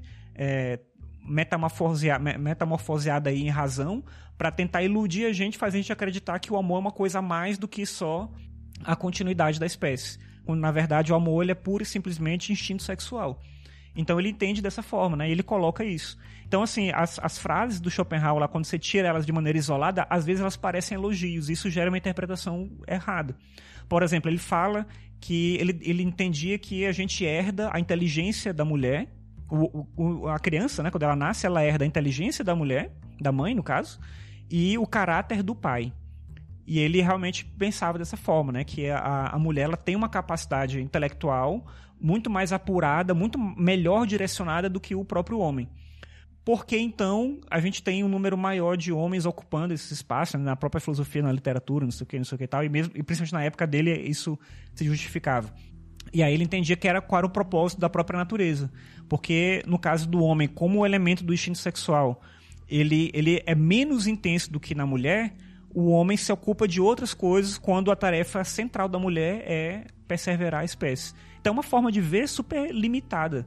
Assim, então ele tem uma, uma, uma maneira de ver o feminino de ver a própria relação humana como algo muito atrelado a essa obsessão dele de encaixar tudo na filosofia dele. Obviamente isso gerava uma série de, de distorções, né? E a misoginia dele vem toda, toda dessa perspectiva. Fora o fato dele tentar reproduzir também elementos da, da experiência de vida dele como ele tinha uma relação difícil com a mãe dele, como ele achava que a mãe dele é, tinha traído o pai, ela tinha um comportamento inadequado e tal, ele, ele representa todas as mulheres como aquela mulher. Mas é aquilo que eu falava antes, né? Ele consegue ver o lado dessa mulher, que era a mãe dele, que foi uma menina que foi obrigada a casar com um homem mais velho no casamento arranjado, que ela não queria, e que se, e de repente ela se vê viúva e ainda jovem com dinheiro. Então, o fato dela se tornar uma mulher livre, dela querer escrever livros, né, se tornar famosa na época, ter relação com outros homens, né, e encontrar alguma satisfação na vida era algo imperdoável para o Schopenhauer. Mas é óbvio que da maneira como a gente entende hoje, a, a, ação dessa mulher que era mãe do Schopenhauer era mais do que justificável. Não era comum, certamente não era comum, porque ela, de certa maneira, era muito à frente da época dela. Ter essa coragem de não se apagar né, na imagem do marido e querer criar uma própria história para ela. Mas o Schopenhauer não conseguia, obviamente, ver dessa maneira. Né? Então, esses elementos aparecem na filosofia dele meio como uma consequência, primeiro, dessa obsessão dele de encaixar tudo na, na obra dele, e depois como uma extensão do que ele acreditava que era a própria vida dele. Né? Ele via a vida dele como um microcosmos do que é todo o universo. Uhum. É, você escreveu um livro que está publicado no, na Amazon lá, né? Que é a estética da angústia, uma aproximação entre o Schopenhauer e os, e os Peanuts. E aí você você fala, você faz essa aproximação, é, aparece a partir dessa, desse tema da angústia, né? O que seria esse tema da angústia no Schopenhauer? Então, na, no Schopenhauer, na filosofia de Schopenhauer, a angústia ela surge justamente dessa condição específica do desejo. Como a gente tem desejo, esse desejo ele nunca vai ser plenamente satisfeito, o que decorre disso é sempre uma angústia. Então a angústia, para ele, ela, ela é ligada diretamente a essa concepção da vontade. É uma condição do sofrimento da própria existência. Não existe vida sem sofrimento e não existe felicidade possível, no sentido de uma felicidade plena. No livro dele que eu comentei, né, que ele chama, que chama Aforismos para a Sabedoria de Vida, ele tenta indicar caminhos para você ser menos infeliz, para você poder aproveitar melhor a vida, para você viver de maneira mais é, mais tranquila, digamos assim, né? Ter uma vida é, mais proveitosa, mas isso não seria o equivalente a uma felicidade. Então a angústia está justamente no, no, quando a gente se perde desse objetivo de uma vida menos infeliz e a gente passa a buscar a felicidade, porque a gente se torna escravo do desejo. E o desejo vai deixar a gente sempre nesse, nesse caminho. O que eu tentei mostrar no livro era como nos personagens do Charlie Schulz, dos Peanuts, essa questão do desejo está presente em todos eles de alguma forma. Então, em um deles, é, no, no, campo da própria vontade mesmo, do querer, no outro, no, no elemento da arte. Né? Então, em cada um deles, a, a vontade se manifesta, o sofrimento ele acaba ocupando um espaço maior e o que sobrevém sempre é a angústia. Porque se eu quero muito uma coisa, quando eu consigo aquilo que eu quero, eu devia me sentir bem. Por que, que pouco tempo depois eu passo a querer outra coisa? E aí o Schopenhauer vê a sensação que vem daí, se você não entende o que você está sentindo, é uma angústia terrível. Porque eu deveria ficar satisfeito com aquilo que eu conquistei. E na verdade a gente não consegue se sentir assim. Então a angústia é justamente essa sensação de, de uma incapacidade de entender a nossa própria condição. No momento que você entende que a vontade é o que está agindo o tempo todo, você não consegue simplesmente se sentir feliz, obviamente, porque você ainda é massacrado pela vontade, pelo desejo, mas você sofre um pouco menos.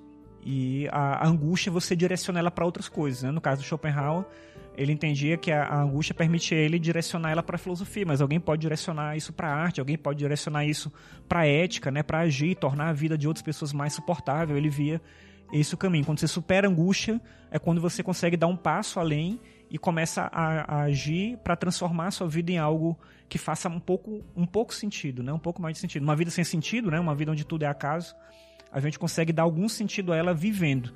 Então, o caminho para o Schopenhauer não é uma negação absoluta da vida, né? Muita gente quer ver o pessimismo do Schopenhauer como uma indicação, sei lá, talvez do suicídio. Mas para o Schopenhauer, o suicídio é uma continuidade da própria vontade. O suicídio não é negar a vontade, o suicídio é ceder à vontade. Porque a pessoa que se suicida, na interpretação dele, seria alguém que quer tanto, mas quer tanto que não consegue viver sem ter aquilo que quis. E aí por isso a pessoa se mata. A negação de fato da vontade se faz vivendo. Então é, essa seria a grande tarefa, negar a vontade, insistindo na vida. Esse é o grande desafio. Justamente porque a gente pode, através da nossa própria vida e da nossa, do nosso trabalho, das coisas que a gente faz, tornar a vida de outras pessoas mais suportável. Então a gente não pode se negar essa tarefa, seja produzindo filosofia como ele fez, ou fazendo a, né, uma forma de expressão artística, a dança, a música, a pintura, ou é, agindo mesmo na vida, né, com a questão da compaixão, né, do reconhecimento do sofrimento do outro. A gente pode e deve tornar a vida das pessoas mais suportável. Isso seria, se a gente tivesse que ter uma tarefa na vida, a tarefa para o Schopenhauer seria essa. O Marcos, toda vez que o Charlie Brown fala que puxa, ele está se surpreendendo com alguma decepção que o desejo não, ele não conseguiu realizar. É. Isso, é meio por aí. É meio que esse momento em que ele identifica que esse passo que ele deu não foi suficiente. Então ele se esforça para conseguir muito uma coisa, ele chega quase lá e, e não dá certo, né? E ele entende, nossa, para que, que eu fiz isso, né? Será que valeu a pena?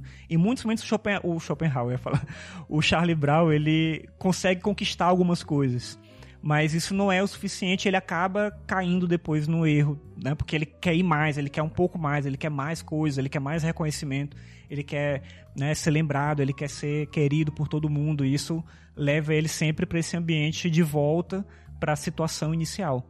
Então é meio que como se na, na história do Charles Schulz ele tivesse indo e voltando para esse mesmo ponto, né? Como são crianças que nunca crescem, né? São 50 anos de tirinhas de crianças numa mesma época o Charles Schulz aproveitava essa, essa circunstância circular, onde ele não tira as crianças daquele lugar, né? É até meio é complicado você imaginar, né, que alguém conseguiu deixar tanto tempo aquelas crianças sofrendo ali naquele mundo, né? É engraçado a gente ler, né, mas não é tão talvez divertido imaginar que elas viviam em volta com aquela com aquelas desilusões constantes, né? Então assim, é porque é o tempo todo uma, uma situação depois da outra de ou de um personagem oprimindo o outro, ou de um personagem sofrendo em relação né, a um outro personagem, né, de, desejos que não são realizados, né, e, e, o sofrimento que decorre disso. O Schultz tinha uma habilidade grande de tornar isso algo bonito, né, e a gente se emociona, a gente acha engraçado em alguns momentos e tal.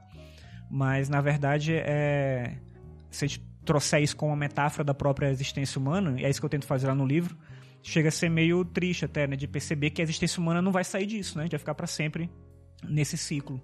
Então é meio que essa a mensagem que o Schopenhauer queria colocar e eu acho que por um caminho diferente, né? Obviamente não tem nenhum indício que o, o Schultz quisesse fazer ali algo conectado com a filosofia, mas por um outro caminho a visão do Schultz vai, vai por esse lado. No caso do Schultz, acho que tem muito a ver com a, a formação religiosa que ele tinha, né? Então ele acaba colocando essa, essa visão negativa do mundo através da, dessa vivência religiosa que ele tinha mesmo. E das experiências que ele teve também, obviamente. Né? É, a gente está com uma proposta aqui no programa já há algum tempo de fazer sempre as três mesmas perguntas para os convidados. É, para depois a gente fazer um apanhado e tal é, dessas respostas é, uhum. dos convidados para as mesmas perguntas. A primeira pergunta que a gente faz é: o que é filosofia? Então, eu acho na minha vida, na forma como eu pensei a filosofia, como uma possibilidade de compreender a sua existência, né? a sua forma de entender o mundo. Acho que a filosofia é isso. O que a gente estuda em filosofia, a forma como a gente tem a, a filosofia na academia, a forma como a gente ensina a filosofia, é uma extensão disso, mas eu vejo a filosofia e por isso eu fui buscar a filosofia inicialmente, porque eu nunca pensei em ser professor. É, a filosofia como uma forma de compreender aquilo que eu sou e o lugar onde eu vivo e as pessoas com quem eu me relaciono. A segunda pergunta é qual é a filósofa ou filósofo que mais te impressionou daqueles que você conheceu pessoalmente? Nossa, é difícil. Porque assim, eu Então, eu vou eu vou citar uma um exemplo de um professor que eu tive logo que eu entrei na universidade. Porque quando eu entrei na universidade, eu não tinha tido contato com filosofia na escola. Isso é meio estranho, porque, assim, né? Como é que você foi estudar filosofia se você não tinha filosofia na escola e tal? Mas eu tinha uma, um amigo que ele tocava numa banda, a gente tocava juntos, e a mãe dele era professora de filosofia na universidade. E ela conversava com a gente, né, emprestava os livros e tal, e eu achava aquilo interessante. E eu queria entrar na universidade por um outro motivo. Eu queria ser música, eu não queria trabalhar com alguma coisa ligada à universidade, mas eu queria estar na universidade. E eu fui pro curso de filosofia meio por isso, assim, né? Porque eu, conversando com ela, tendo contato com aquilo, eu achava que a filosofia tinha essa, esse viés, né? De me ajudar, talvez, a entender melhor as coisas, né? Eu queria meio que uma, uma perspectiva de mundo e não tanto uma, uma carreira, né? Algo assim. E logo no primeiro período, eu tive contato com um professor chamado Marcos Muniz, e esse professor, ele tinha uma visão de filosofia que eu acho que se alinhava um pouco com isso, diferente dos outros, que eram professores muito técnicos, excelentes professores, mas muito técnicos, muito voltados para a formação acadêmica, e aquilo me assustou um pouco, porque não era aquilo que eu achava que eu ia encontrar, e o que eu encontrei de início foi uma formação técnica voltada para uma carreira, e obviamente eles não estavam errados, porque né, dentro de um curso na universidade, é, é esse o enfoque, e mas aquilo me causou um estranhamento. E esse professor, que era o Marcos Muniz, ele trazia algo diferente ali nele. Ele tinha uma coisa muito teatral dele, ele entrava em sala e alguma coisa acontecia, assim.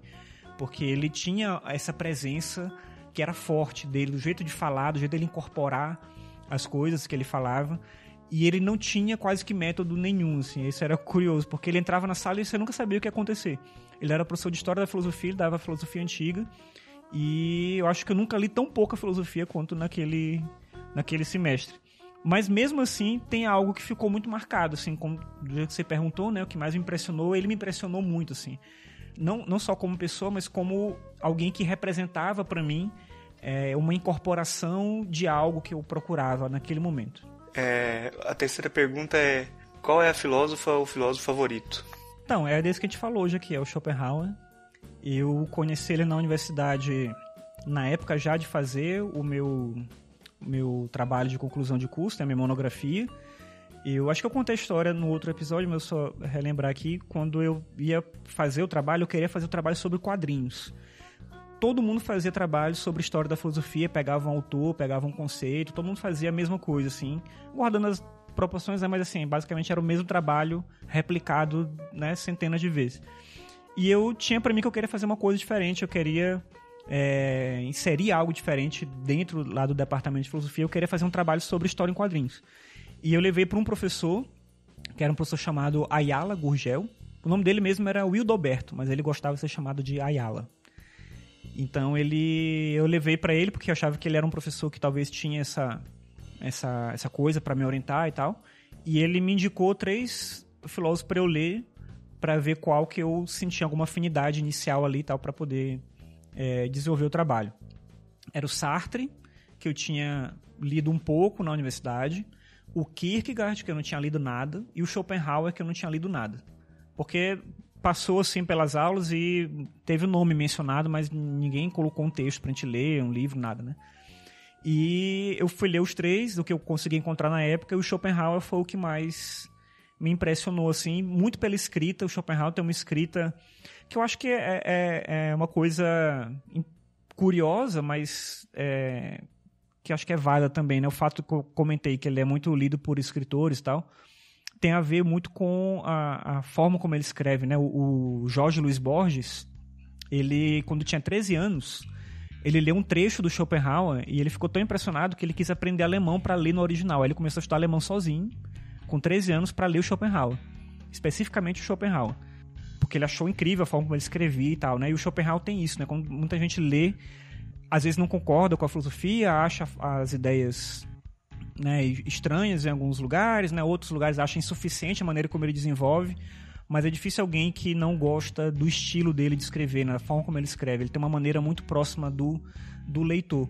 E isso também que me, me chamou a atenção nele. Então, até hoje, o Schopenhauer é o filósofo para quem eu de vez em quando volto para ler muito mais, talvez hoje, por esse viés do escritor Schopenhauer, né? Eu acho que ele não é só o meu filósofo favorito, mas é um dos escritores, né? O escritor favorito meu é o Jorge Luiz Borges, mas depois, se eu tivesse que colocar, eu botaria também o Schopenhauer aí junto, porque é, é um filósofo que me impressiona muito pela escrita e, de alguma forma, é, me, me me representa muito, assim, uma época, né, que eu, que eu quis estudar muito, quis procurar muita coisa, tinha pouca coisa, na época que eu fiz a monografia, tinha pouca coisa dele em português, então lembro como foi difícil sair catando os textos, né, procurando edições que existiam em português, mas em Portugal, e conseguir resgatar esses livros, né, procurar pessoas que tinham produzido alguma coisa, então, pelo envolvimento também que eu tive, né, com o autor na pesquisa, apesar de ser uma monografia, foi um trabalho ao qual eu me dediquei muito, assim, na época, eu lembro de com muito carinho assim da, da minha relação com os, os livros, né, com, as, com a obra do Schopenhauer. Então é, não tem como eu não ter ele como filósofo favorito. Uhum.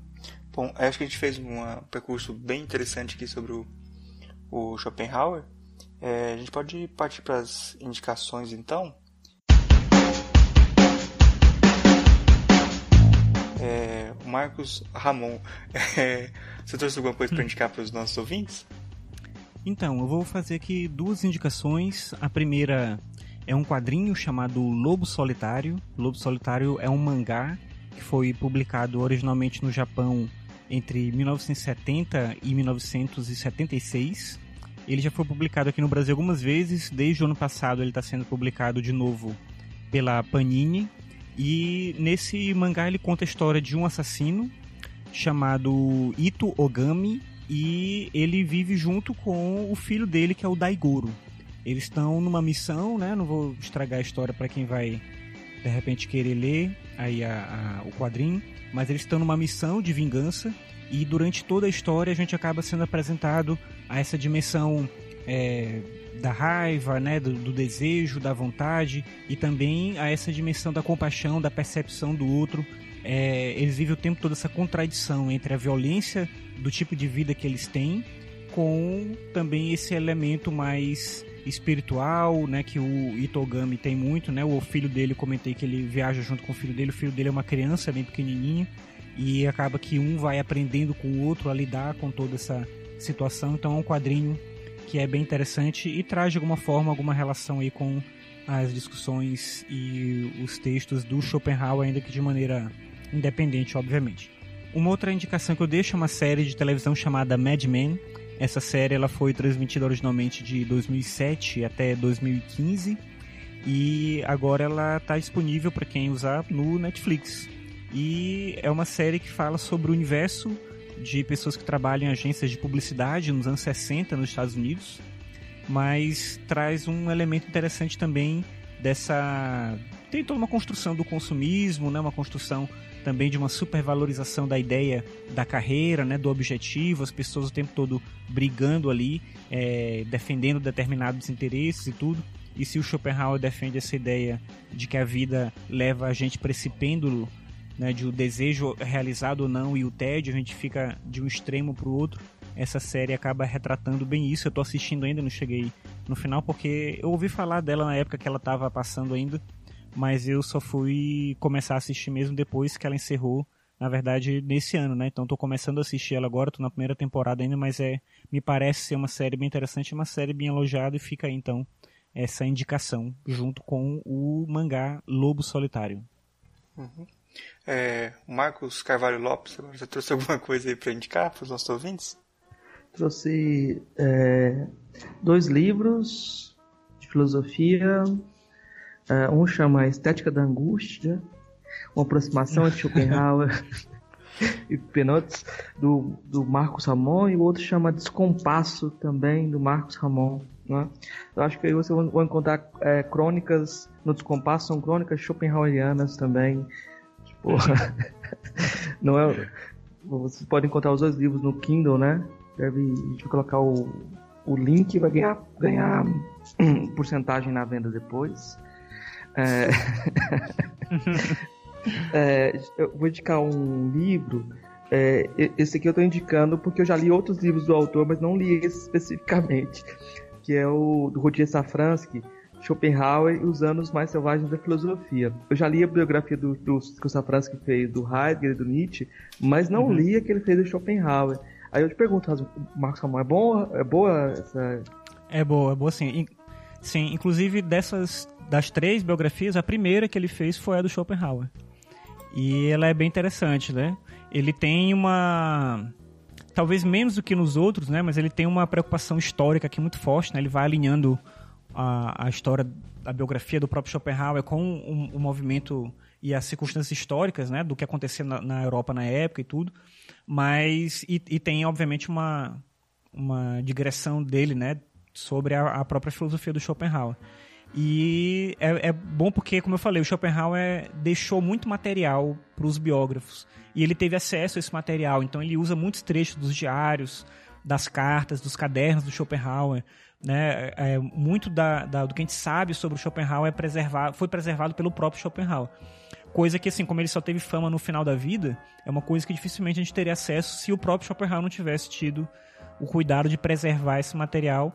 E esse livro é repleto desse desse material, né? Bem rico, assim, pra gente poder entender a personalidade dele. É curioso que, assim, tem muita coisa que fala contra o Schopenhauer, mas ele não se privou de guardar também essas coisas. Eu acho minimamente curioso, assim, essa honestidade dele com ele mesmo, né? De não esconder essas falhas de caráter, né? esses defeitos que ele tinha na vida.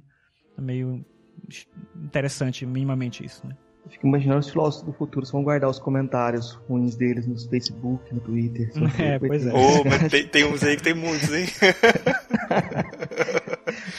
mas o, o é, eu vou indicar também, acho que é uma coisa que o, que o Marcos Ramon comentou, que é muito interessante, como o Schopenhauer influenciou vários artistas depois. É, a gente pode você citou Jorge Luiz Borges, a gente pode colocar o Thomas Mann, o Machado de Assis no Brasil também.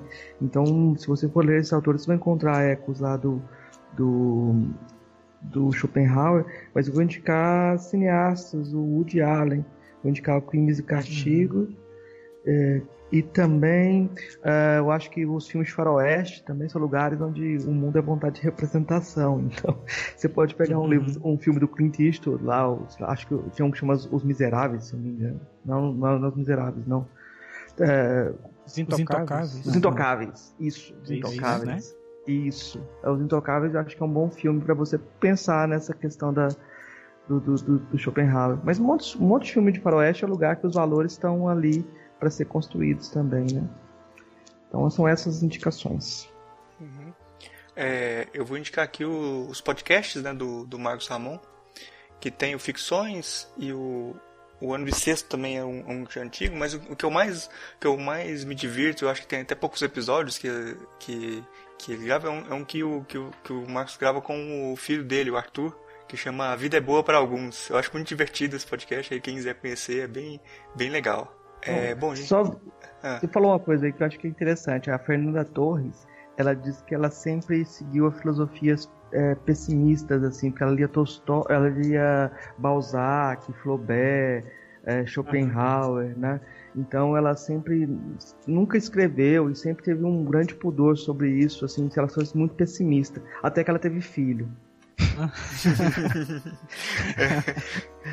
Aí ela colocou todos esses filósofos aí, na verdade, eram todos eles eram não tinham essa, tido essa experiência e todos eles uhum. não tinham uma percepção de mundo tão uh, talvez esse podcast ajude também nesse caminho aí. É, é, é. Bom, a gente está chegando aqui no final do programa, né? E eu quero abrir o espaço aí pro, pro Marcos Ramon falar. É um espaço livre aí, aberto para você divulgar seu trabalho, fazer o, a, a palavra é sua aí, faça o, aproveite. Então, é falar do, do podcast, podcast Ficções. É, você encontra lá em marcosramon.net barra ficções. É um podcast sobre filosofia cotidiana, geralmente com episódios bem rápidos, assim. E nesse mês agora de abril ele ficou parado. A ideia minha é voltar agora em. Eu não sei quando é que vai sair esse episódio, mas eu vou voltar agora em maio de 2018 com o podcast Em março, eu participei com o podcast da campanha O Podcast é Delas. E é um mês que eu me orgulho bastante de estar assim na, no podcast, porque foram todos os dias episódios, cada dia com uma mulher diferente, falando sobre um tema que ela escolhia. Então, assim, é um podcast que trata da questão da filosofia, do cotidiano e tudo, mas é, esses episódios, eu acho que mais do, até do que outros que eu tinha produzido intencionalmente, eles trouxeram uma perspectiva de pensar a vida, de pensar a existência a partir de uma maneira espontânea, como cada uma dessas mulheres trouxe suas próprias questões, que eu acho que é muito bacana. Então vale muito a pena ouvir esses episódios né, do, do mês de março, agora de 2018, da campanha O Podcast é Delas, que é uma iniciativa bem bacana, assim. E os outros episódios que eu estou produzindo também é, o, o, você tinha comentado antes o Soma né, e o Ano Bissexto são projetos meio que eu parei, porque eu não estou conseguindo muito é, trabalhar junto o podcast com as coisas que eu tenho que fazer no, no, no, meu trabalho mesmo tudo, né? Então, assim, tá, apesar de ser algo simples, a maneira como eu produzo, eu não estou conseguindo é, atrelar bem. Aí tem os livros que o Marcos já, já mencionou, e é isso. Só indicar, agradecer mais uma vez a oportunidade de participar aqui do Filosofia Pop.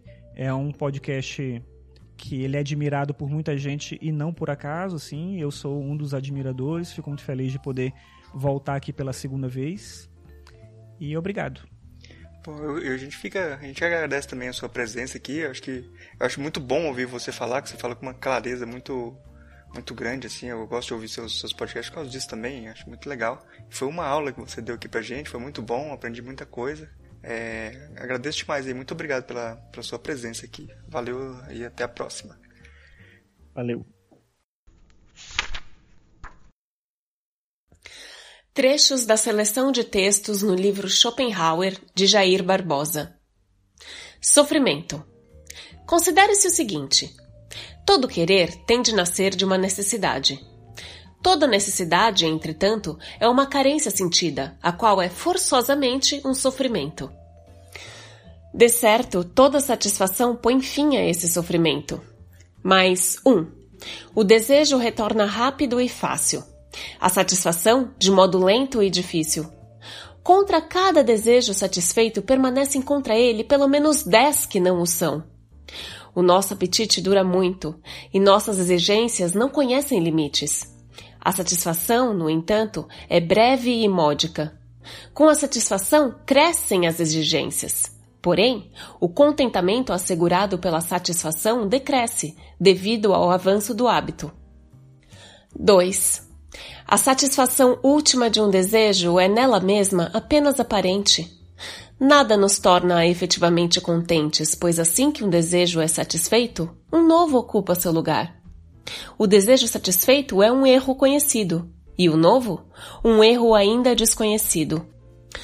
Uma satisfação duradoura, invencível, não pode de fato advir de objeto algum alcançado pelo querer.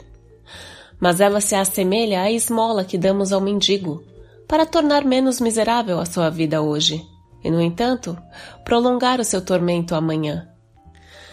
Daí, portanto, deixa-se inferir pelo tempo, como é a regra, em que estamos ocupados com a nossa vontade e em que o querer preenche a nossa consciência, pelo tempo em que estamos entregues ao ímpeto dos desejos com suas esperanças e temores sempre a acompanhá-los. Logo, pelo tempo em que somos o sujeito do querer. Nunca felicidade ou calma verdadeiras podem nos sobrevir, mas isso é simplesmente impossível. Em essência, é indiferente se o que nos movimenta é esperança ou o temor, se perseguimos um bem ou fugimos de um mal, se nos esforçamos por um prazer ou se tememos uma desgraça. Tudo isso é essencialmente a mesma coisa, pois é sempre o cuidado em favor da incansável vontade exigente o que preenche a consciência e a movimenta duradouramente, independente de qual seja a figura em que se dá isso. Entretanto, sem tranquilidade, nenhum autêntico bem-estar é possível. O sujeito do querer, portanto, está sempre enredado no sofrimento. É Ixon atado à roda que não cessa de girar. É o eternamente sedento tântalo. São as Danaides enchendo seus tonéis sem fundo. Preleções sobre a Metafísica do Belo, capítulo 8. Afirmação e negação da vontade de vida. A vontade afirma a si mesma significa, na medida em que sua objetividade, isto é, no mundo e na vida, a sua própria essência lhe é dada de maneira completa e distinta como representação. Um tal conhecimento de modo algum é obstáculo para o seu querer mas justamente a vida assim conhecida é desejada enquanto tal. Até então, sem conhecimento, como ímpeto cego. Porém, agora, com conhecimento, de maneira consciente e deliberada. O contrário disso, a negação da vontade de vida, mostra-se quando, em função daquele conhecimento, o querer finda, na medida em que os fenômenos conhecidos isoladamente não mais fazem efeito como seus motivos, mas o conhecimento inteiro da essência do mundo, que provém da apreensão das ideias, a espalharem a vontade, se torna quietivo da vontade, e, assim, a vontade se suprime livremente. Pois tanto a afirmação quanto a negação da vontade provém do conhecimento, mas não de um abstrato em palavras, mas de um conhecimento vivo, que se exprime somente mediante a ação e a conduta e permanece independente de dogmas que, como conhecimento abstrato, ocupam a razão. O Mundo, parágrafo 54. Sabedoria de vida. Um ponto importante da sabedoria de vida consiste na proporção correta pela qual distribuímos nossa atenção em parte ao presente e em parte ao futuro, com o objetivo de, para nós, um não perturbar o outro. É raro alguém manter com exatidão a justa medida. Aqueles que, por intermédio de esforços e esperanças, vivem apenas no futuro e sempre olham para frente, indo impacientes de encontro às coisas que hão de vir, como se estas fossem portadoras da felicidade verdadeira, deixando passar o presente sem observá-lo e desfrutá-lo, são, apesar de seus ares petulantes, comparáveis àqueles asnos da Itália, cujos passos são apressados por um bastão de feno pendurado em frente à sua cabeça, que eles sempre esperam alcançar. Tais indivíduos enganam a si mesmos em relação a toda a sua existência, na medida em que vivem apenas ad interim, inteirinamente, até que morrem, Portanto, em vez de estarmos sempre e exclusivamente ocupados com planos e cuidados para o futuro, ou de nos entregarmos à nostalgia do passado, nunca deveríamos nos esquecer que só o presente é real e certo. O futuro, ao contrário, apresenta-se quase sempre diverso daquilo que pensávamos. Sim, também o passado fora diverso, de tal modo que, no todo, ambos têm menor importância do que parece pois a distância, que diminui os objetos para o olho, engrandece-os para o pensamento. Só o presente é verdadeiro e real.